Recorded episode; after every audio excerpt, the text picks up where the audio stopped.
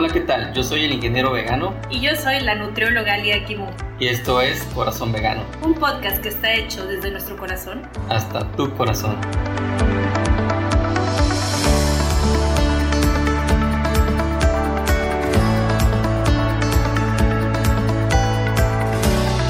Hola, ¿qué tal? ¿Cómo están? Espero que muy bien. Hoy les traigo un tema muy interesante, corto, pero muy directo. El tema al que me refiero es la miel. ¿Cuántas veces no nos han preguntado si la gente vegan consume miel? Que si la miel es vegana, que si no consumo carne ni lácteos, pero sí miel puedo ser vegan. Bueno, un sinfín de cuestionamientos que esperamos abordar en este episodio. Lo que les traigo es la narración al español del video de Sonia Sae llamada La industria de la miel en 5 minutos. Sin más, iniciamos.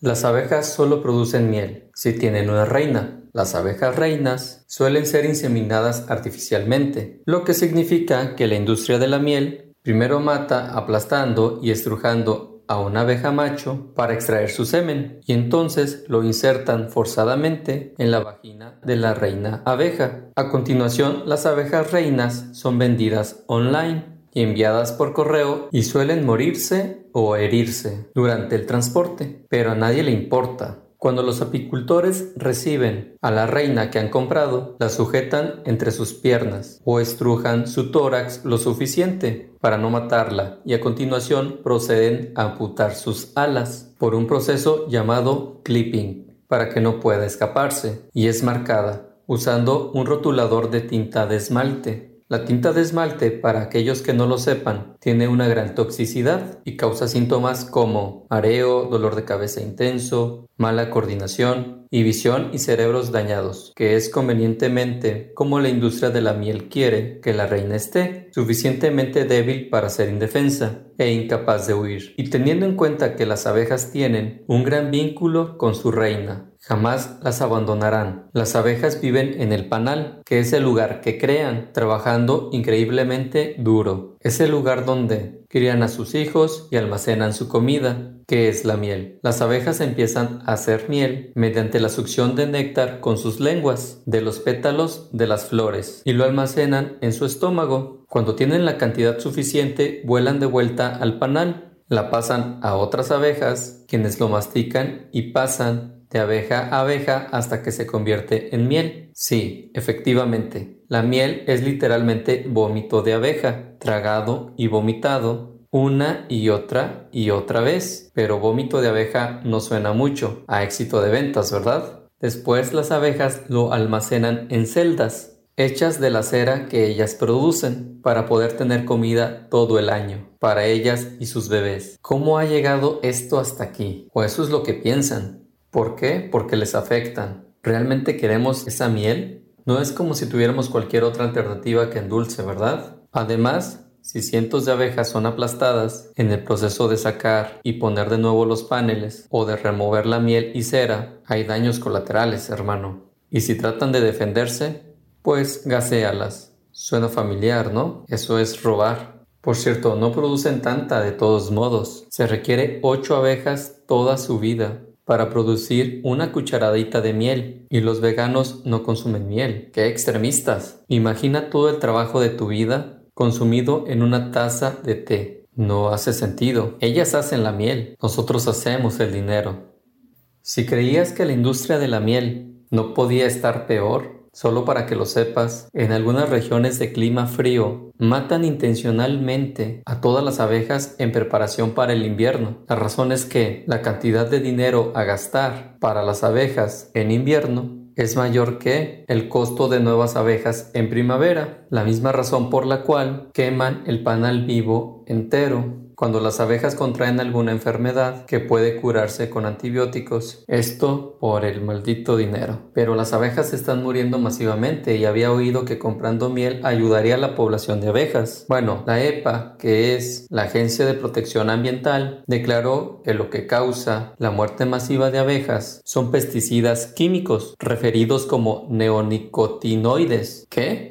Las abejas están muriendo por un pesticida cuyas funciones principales son matar insectos. ¿Quién lo hubiese dicho? Las acciones de la EPA para proteger a las abejas de la exposición pesticida son una ley implementada en el 2017, que protege a las abejas de pesticidas agrícolas, prohibiendo el uso de dichos pesticidas, acelerando la revaluación de su familia, interrumpiendo temporalmente la aprobación de nuevos usos de los pesticidas, y más y más. Espera, si la EPA son los que están ayudando a la población de abejas, ¿Qué demonios está haciendo la industria de la miel por ellas? Exactamente. La industria de la miel es como aquel tipo en clase que no hacía nada, pero se llevaba todo el mérito. Pero hay algo que nosotros podemos hacer. Las cosechas destinadas para el consumo animal son rociadas de 2 a 20 veces. La cantidad de pesticidas usados en cosechas destinadas para consumo humano, esto quiere decir que las cosechas de alimento destinado para la industria cárnica son 2 a 20 veces más peligrosas para las abejas que las cosechas destinadas para el consumo de vegetales para humanos. Además, se necesita de 3 a 20 libras de proteína vegetal para producir solo una libra de proteína animal, por lo que una dieta no vegana necesitará siempre más tierra, por lo tanto todavía más pesticidas que una dieta vegana. Pero, ¿por qué debería importarme las abejas? Después de todo, solo son insectos no es como si fuesen humanos. Bueno, las abejas son animales, tienen sistema nervioso, que significa que pueden sentir dolor, al igual que nuestros perros, nuestros gatos y nosotros. Además, si la población de abejas se extingue o decreciera notablemente, así es como sería nuestra variación de comida.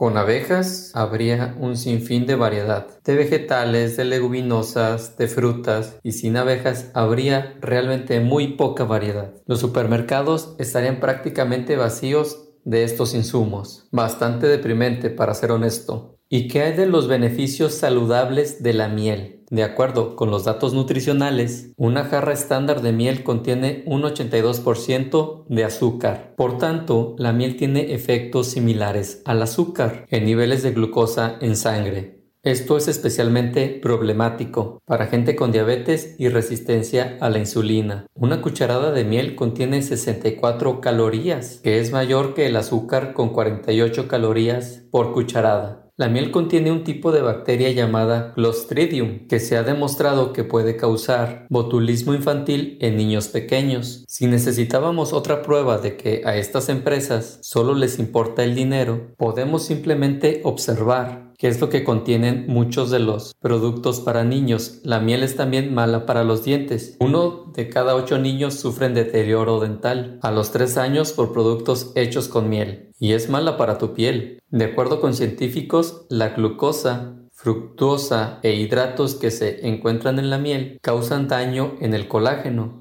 Demasiada miel puede derivar a problemas de azúcar en sangre, en gente sana también, incrementando los riesgos de aumento de peso, diabetes de tipo 2 y problemas cardíacos. Hey, si amas el sabor de vómito de otras especies, nadie te juzga aquí. Puedes probar alternativas como el sirop de agave, que tiene un bajo índice glucémico, sirop de sidra de manzana que tiene potasio, proteína, vitamina C, riboflavina, y niacina, y sirop que no es tan sano, pero ninguna de ellas involucra la explotación y la esclavitud o muerte de abejas. Y solo para que te conste, la miel ecológica y la regular, en términos de importancia para las abejas, son lo mismo. Resumiendo, la miel es todo por dinero.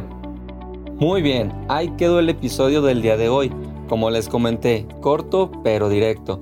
En pocas palabras, si consumes miel de abeja, estás contribuyendo a la explotación de esta y por lo tanto no se considera vegan, pero hoy en día hay muchas otras opciones que puedes encontrar en cualquier supermercado.